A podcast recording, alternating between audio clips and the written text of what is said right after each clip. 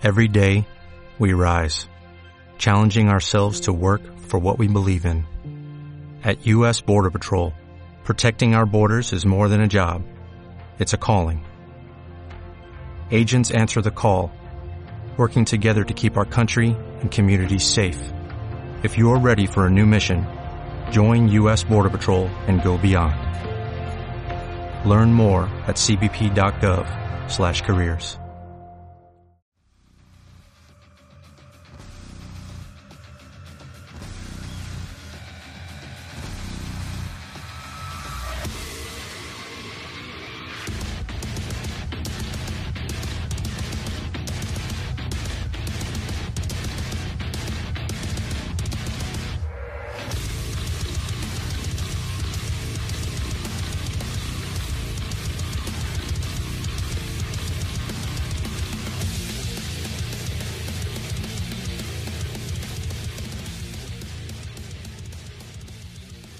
Hola de nuevo a aquellos que nos dedicasteis vuestro valioso tiempo en escuchar nuestras divagaciones sobre música y videojuegos. Estamos aquí en Game Years una semana más y como bien acostumbramos a hacer os presento a mi compañero de micrófono, Salvador. Hola, buenas tardes. Buenas. ¿Qué tal? Muy bien, la verdad que genial. Aquí ya de vuelta. T- Tienes ganas de esto, ¿no? sí, Esto tengo ya- muchas ganas. Además, este guion encima tenía, le tenía ganas de hace tiempo. Ya lo Eh, eh. Este es uno de los grandes. Sí. Bueno, hoy nos encontramos ante un juego que poco comparte musicalmente hablando con los títulos que hemos ido comentando hasta ahora. De hecho, es que no hay casi nada de lo que acostumbramos a ver en bandas sonoras como la de The Witcher o Horizon, que suelen tener despliegues orquestales y grabaciones acústicas en gran cantidad.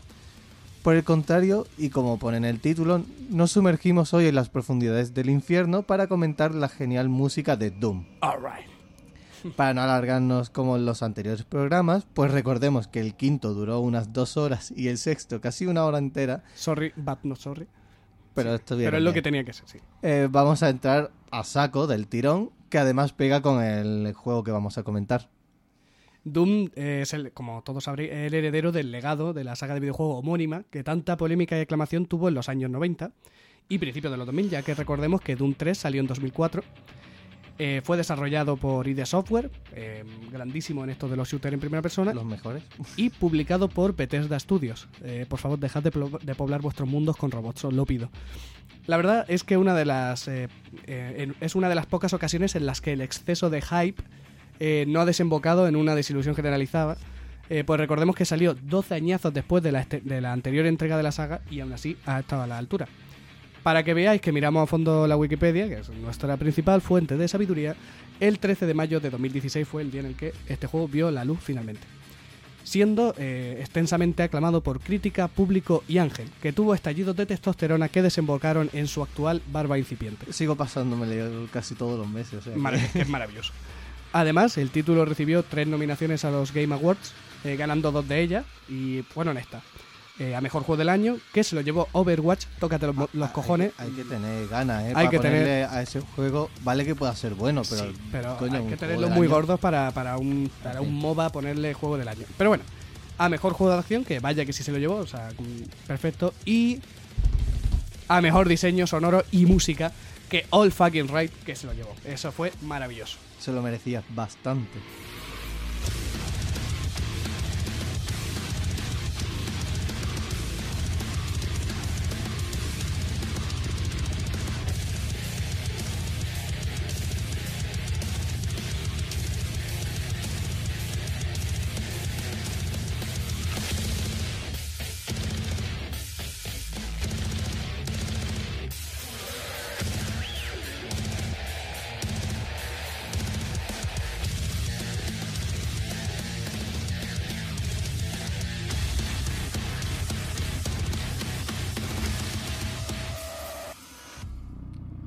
En cuanto a jugabilidad, es un shooter frenético en primera persona. Habrá que matar demonios a miles de las maneras más brutales de que dispongamos, por lo que ID Software se aseguró de dotar al jugador de recursos para este fin. La trama y el personaje, Dungai, es lo de menos aquí. Aquí se trata de reventar cabezas. No obstante, estos escasos elementos de trama, que son los demonios y el infierno, Marte, en general el espacio, pero es en Marte donde se desarrolla la acción. La propia acción acelerada y lo invencible del Doom Guy van a ser los cimientos musicales sobre los que Mick Gordon compondrá la banda sonora. De Mick Gordon, quizás recordéis otros trabajos reseñables como la banda sonora de las nuevas entregas de Wolfenstein o por Prey. Sin duda, cuando lo invitaron a participar en el proyecto, dieron con un músico que no solo había disfrutado de las obras a las que iba a hacer tributo con sus composiciones, sino que tenía muy claro qué habría de buscar tanto en el sustrato previo como innovando el sonido de Doom. De hecho, el australiano, australiano tiene la siguiente frase como máxima. Considero la música como una traducción del medio en el que existe, más que como un simple acompañamiento. Opino que es precisamente esta esencia con la cual seguía la que le hizo finalmente intentar romper con los límites impuestos al comienzo de la creación de la banda sonora pero más tarde comentaremos este punto.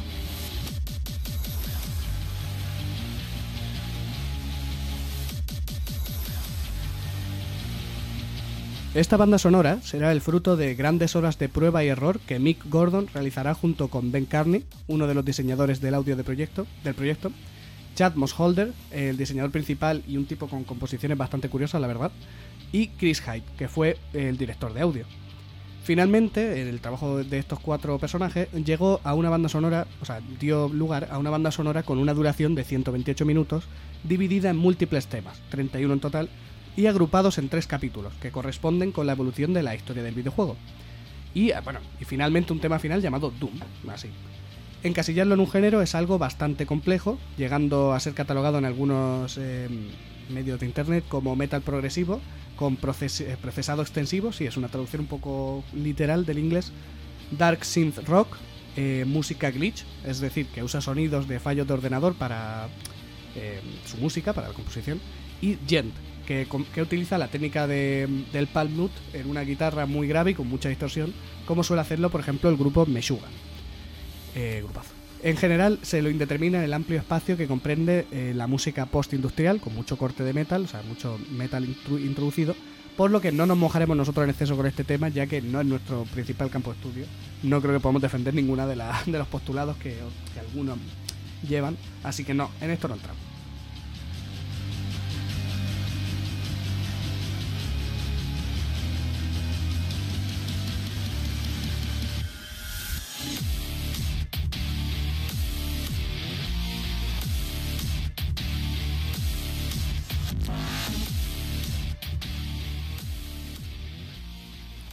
Mick Gordon, cuando entró en el proyecto, recibió una serie de instrucciones muy ambiguas, cuyas únicas especificaciones claras era que hubiera sintetizadores y que no metiera guitarras, punto clave que enlaza con lo mencionado de los límites anteriormente.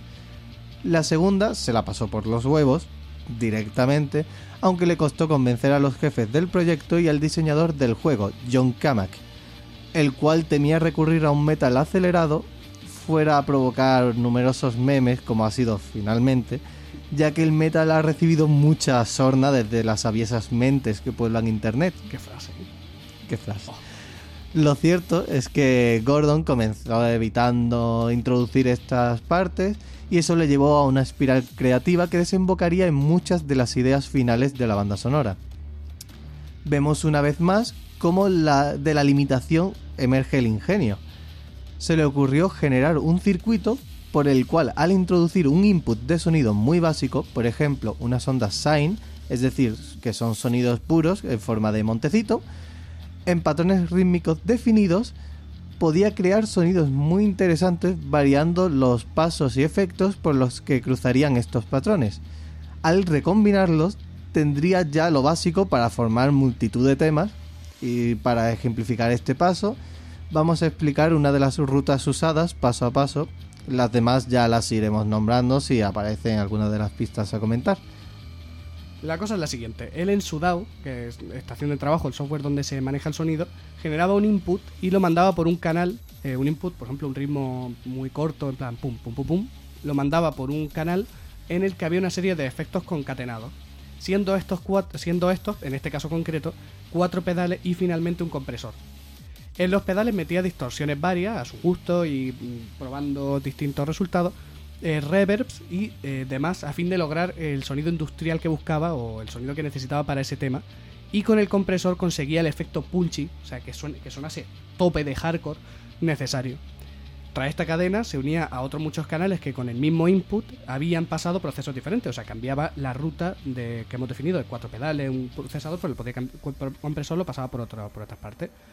Eh, así todos terminaba, todo esto, mm, este input básico que ha pasado por diferentes canales, termina todo en, un, en el mixer, en la mezcla.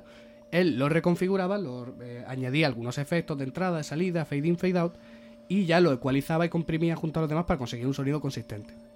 Tenía así pues una miriada de piezas cortas pero muy procesadas y consistentes con las que conseguía edificar temas enteros, añadiendo encima de ellas melodías con sintetizadores o lo que quisiera. Muchas veces ni siquiera esto, simplemente con las, las distintas partículas que iba entremezclando ya tenía el tema entero. Cuando veamos algunos ejemplos podréis percataros de este hecho y veréis que hay siempre esta partícula que he nombrado que mm, está de manera insistente y que da cuerpo a la obra pero que va variando. Eso sí, sí recibe un tratamiento extra ya que puede eh, recibir variaciones de intensidad y tono para hacer las melodías. Por ejemplo, si el input es solo rítmico, él lo vuelve melódico rítmico cambiando el pitch, el tono, a determinados sonidos de esa partícula. Que esto, claro, es un recurso muy sencillo pero muy eficaz. Así cada, eh, cada pieza pierde la monotonía que tenía originalmente la partícula rítmica y se vuelve mucho más rica. Habría pagado una pasta por verlos trabajar, sin duda. Yo también, o sea, que tiene que haber sido una cosa tan creativa y tan entretenida de ver.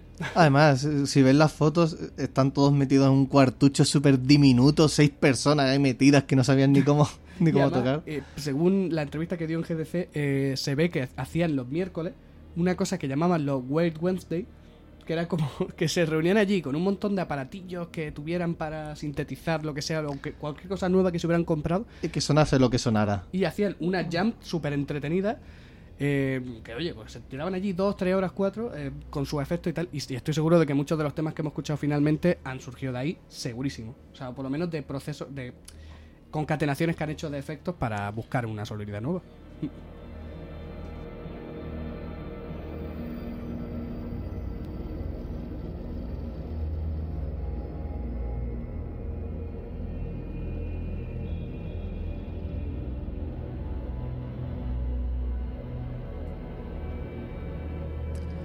Para completar el proceso hizo además multitud de sonidos más en la línea del género del terror.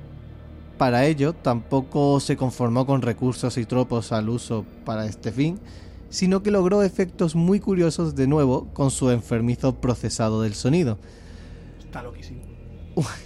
Totalmente.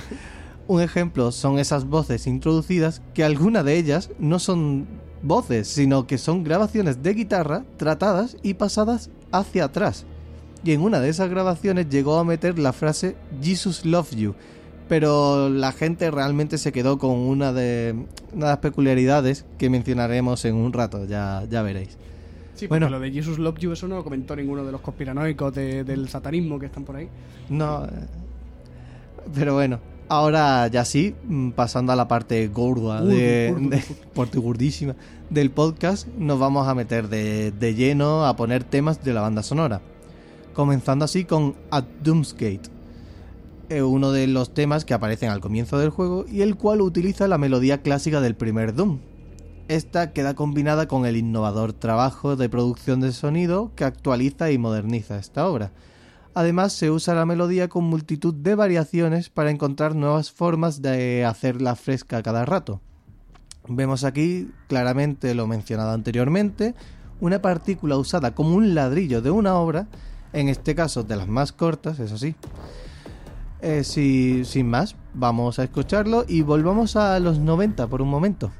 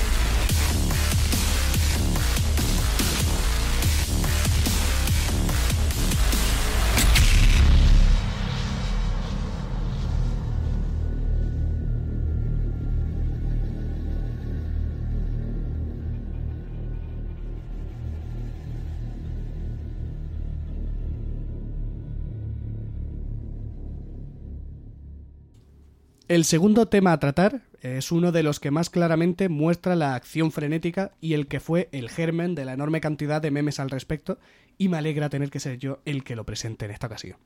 Es un tema que desde el comienzo no ofrece, no nos ofrece, no ofrece descanso al que lo escucha y que lo empuja a avanzar sin pausa, a que no te detenga en ningún momento. De nuevo, usa una partícula muy sencilla sobre la que va creando texturas y sonoridades novedo- nove- novedosas. Sobre esta eh, aparecen los sintetizadores que añaden cierta melodía a la pieza, que abunda en abruptedades rítmicas y de intensidad. Y, por favor, prestad atención y daos cuenta de lo rápido que camináis si, los, si lo vais paseando, conducís, si estáis en el coche o matáis demonios si justo estáis jugando al mismo tiempo. Probablemente, junto con Rip Up Tears, que lo hemos puesto en la introducción del programa, creo que es el mejor tema de todo Doom. Sí. Así que me congratula deciros que os lo gocéis, que seguramente os lo dejemos entero. Yo creo que- no, no estoy seguro de cómo lo vamos a poner ahora. Puede ser que sea la única que dejemos es entera. posible, así que, ala, gozada de principio. A disfrutar. Nos vemos en un rato.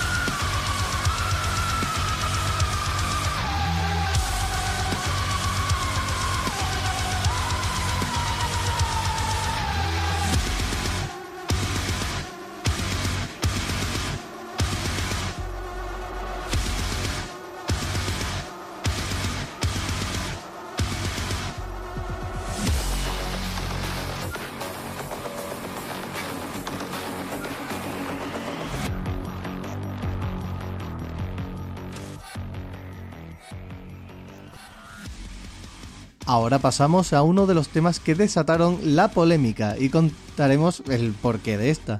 La pieza en cuestión se llama Cyber Demon. Cyber- Temazo. Una de las más eclécticas, eh, todas las. En Mike, Mick Gordon solo hace temazos. Eh, una de las más eclécticas del conjunto, pues tiene tanto coros, partes de terror como sintetizadores y sonidos electrónicos y de metal. Un popurrí, vaya. Lo que hizo que hubiera polémica fue la introducción de un patrón en una de las bases rítmicas, que fue el del número 666, el 666, número de la bestia. Basically. Oiréis que suenan en grupos de tres algunas de las piezas que conforman la base. Y ahí están los dichosos numeritos que a tanto tonto pusieron la- con las manos en la cabeza. No acaba ahí la cosa, sino que además Gordon, en su afán cómico, metió un pentáculo en los silencios entre ellos, para mm, aminorar un poquito la, la sensación satánica. Pero bueno, Obviamente no es especialmente audible nada de esto, pues solo es perceptible usando un espectrograma, que es un programa en el que pones una imagen Sí, y ya... no, Ana- bueno, no, perdón, analiza el sonido. el. Eso, perdón. Sí, no, no. Eh, pero bueno, el tema por su relevancia se ha ganado un hueco en este, este listado. ¿Sabe una curiosidad? El tipo lo puso pensando que no habría nadie tan loco como para ponerse a buscar. Cierto, eso dijo Eh, en sí, claro, es que el tipo diciendo, no, pero yo no creo que la gente tampoco se vaya a poner si es un juego que está guay, pero tampoco se van no, a poner a los pensar- dos días. A los dos días de la salida del juego ya había una cantidad de foros y de, y de movidas que estaban todos allí.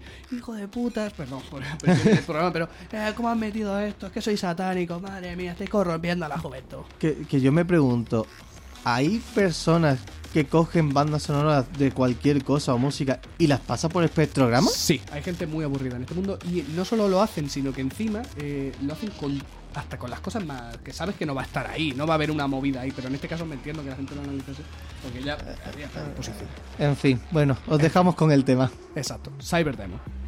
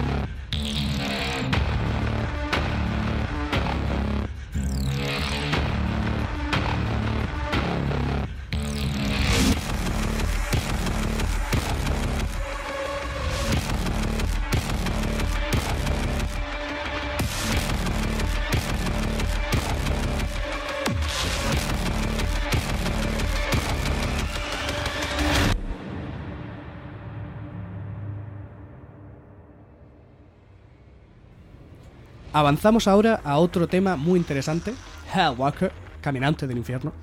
Y lo relevante de este tema es el efecto conseguido por Gordon en la guitarra, y que sirvió como caballo de Troya para que le permitiera meter más, meter más mediante un plugin llamado Morph que tengo que buscar y descargar, que permite pasar ciertas propiedades de un sonido a otro, las, algunas, no todas, consiguió dotar a la guitarra eléctrica de algunas características del sonido de la motosierra del Doom clásico, lo cual me parece acojonante. Precioso, ¿eh? Creo que no podía haber elegido mejor un instrumento. detalle de pureza increíble. Por lo demás, claro, eh, esto le permitió, este pequeño detalle, lo que le permitió ir luego a Kamak. es decir, no es una guitarra eléctrica como tal. Es una motosierra, que suena como guitarra. Y además, ya estaba, contrariamente con los procesados que estaba haciendo ya en, en los otros sonidos, ya parecía guitarra. O sea que, bueno, tarde o temprano iba a tener que entrar. Por lo demás, el tema no deja de brillar por sus demás cualidades, no solo por esta pequeña curiosidad, sino que encima es que es un temazo. Y además es uno de los más ambientales y está trabajado hasta la extenuación. O sea, hay una cantidad de procesado y de, trabajo en este tema que es acojonante. Así, sin más, démosle caña.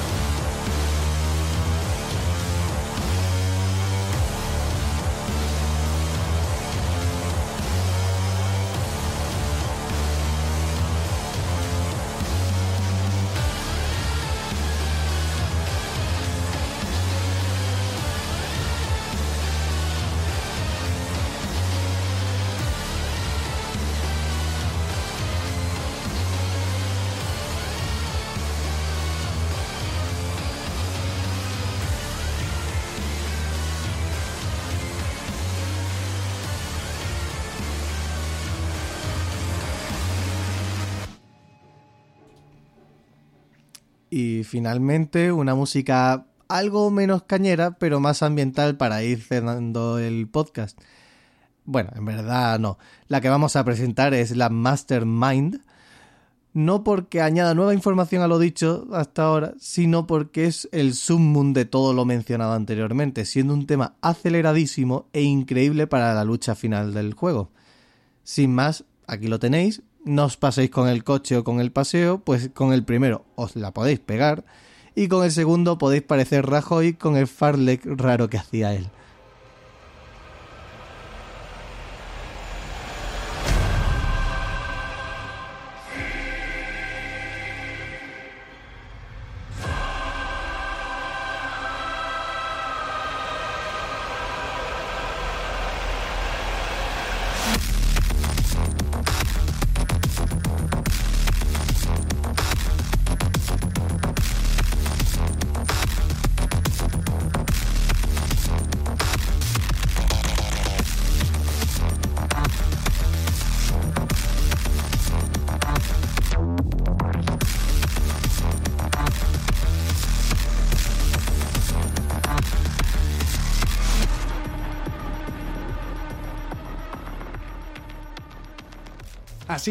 Por todo lo alto, acabamos el podcast de hoy. Uno mucho más centrado en el aspecto de la producción que lo que solemos acostumbrar. Tampoco os acostumbréis mucho, nos gusta más mm, temas melódicos, pero es que te, te hacía falta. Porque de producción sabemos menos. Básicamente. Aunque esperemos que haya sido ameno igualmente, la verdad. Eh, recordaros que podéis mandarnos solicitudes para que analicemos bandas sonoras o insultos varios a nuestro correo electrónico juegooidos.gmail.com, pero por favor escribidnos y escuchadnos. Y en nuestro Twitter, eh, Twitter, en El nuestro Twitter. en nuestro Twitter. Y en nuestro Twitter arroba juegooidos o buscándonos por nuestro nombre Gamears o finalmente por aquí por iVoox donde seguramente estemos más atentos todavía si cabe a vuestros comentarios que el día que recibamos uno va a ser la hostia. Antes de irnos revelamos que la hora de la semana pasada era la música del menú de inicio del Napoleon Total War. Eh, ya se va complicando poco a poco el reto ¿eh? E- e- Esa a, a mí por lo menos me encanta. a mí me flipa Tanto el juego como la banda sonora me parece de los mejores de la saga. Sí, increíble. No me acuerdo ahora el compositor. La- para otro día sí lo buscaré. Porque además eh, podríamos hacer un día un programa sobre Total Sí. War, la saga, que somos los dos. Son juegos de estrategia, cosas así. Estaría bien. Y bueno, y os dejamos esta semana con una obra a cargo de nuestro mm, celebérrimo Ángel, Hola. que nunca decepciona con sus elecciones.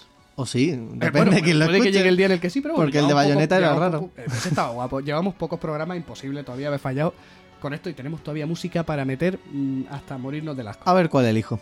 Así que nada, Bueno. muchas gracias por escucharnos y hasta pronto. Hasta otra.